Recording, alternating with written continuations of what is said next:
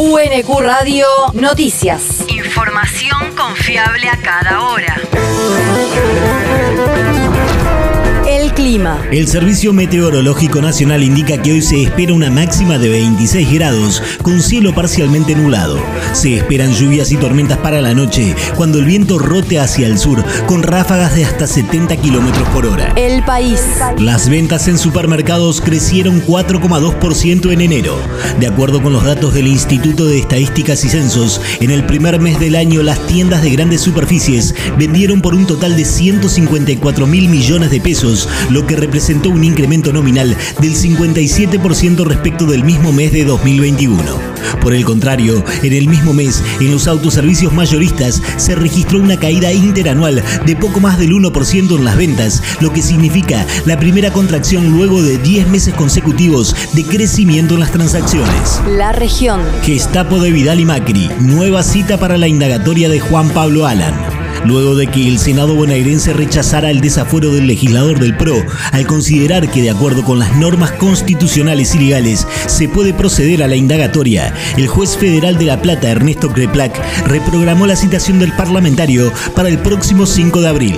De esta manera, el senador Alan deberá presentar declaración ante la justicia por participar como asistente en la reunión de junio de 2017 en la sede capital del Banco Provincia, donde el entonces ministro de Trabajo bonaerense, Marcelo Villegas, aludió que le hubiese gustado tener una Gestapo para perseguir a sindicalistas. El territorio. Nuevo Centro de Políticas de Género. Ayer se inauguró en Quilmes Oeste el nuevo Centro Territorial de Políticas de Género Isabel Payamay, ubicado en la intersección de las avenidas Mosconi y Cravioto. Presidió el acto la jefa comunal de Quilmes, Mayra Mendoza, junto a la ministra de las Mujeres, Géneros y Diversidad de la Nación, Elizabeth Gómez Alcorta, su par de Obras Públicas, Gabriel Catopodis, y la ministra bonaerense de Género y Diversidades, Estela Díaz. El Centro Isabel Payamay está destinado a garantizar el resguardo de las mujeres y sus hijos ante situaciones de alto riesgo, además de sostener espacios de contención y llevar adelante campañas de concientización y capacitación de forma permanente. Mundo. Aplazan el juicio a Janine Añez. La justicia boliviana decidió ayer aplazar por razones humanitarias el juicio a la expresidenta de facto en la causa en la que se la acusa por su participación en el caso conocido como golpe de Estado 2. El proceso, que se reiniciará el 4 de abril, fue suspendido ayer a poco de comenzar por un ataque de pánico de Añez, quien fue rápidamente atendida por el personal de salud del penal de Miraflores, donde la acusada cumple prisión preventiva. Por su parte, el Ministerio de Justicia boliviano refirió en un comunicado que el ataque de la acusada obedece a maniobras dilatorias de sus abogados para obstaculizar el trámite judicial. La universidad. UNQ 2022, presencialidad plena y cuidada.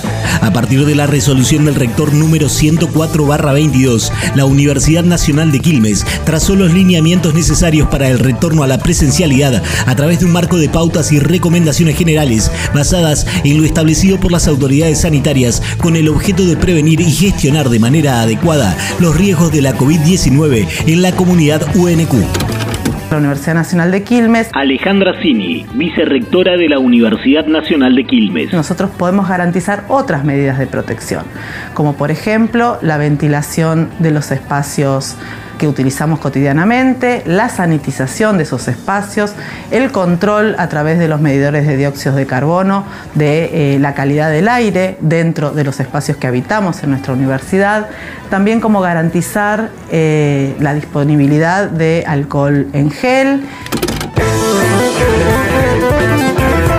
Se destaca el aforo permitido, que será del 100%, la procura del máximo distanciamiento social posible, la garantía de la ventilación natural cruzada permanente, el uso de barbijos específicos y la recomendación de completar esquemas de vacunación.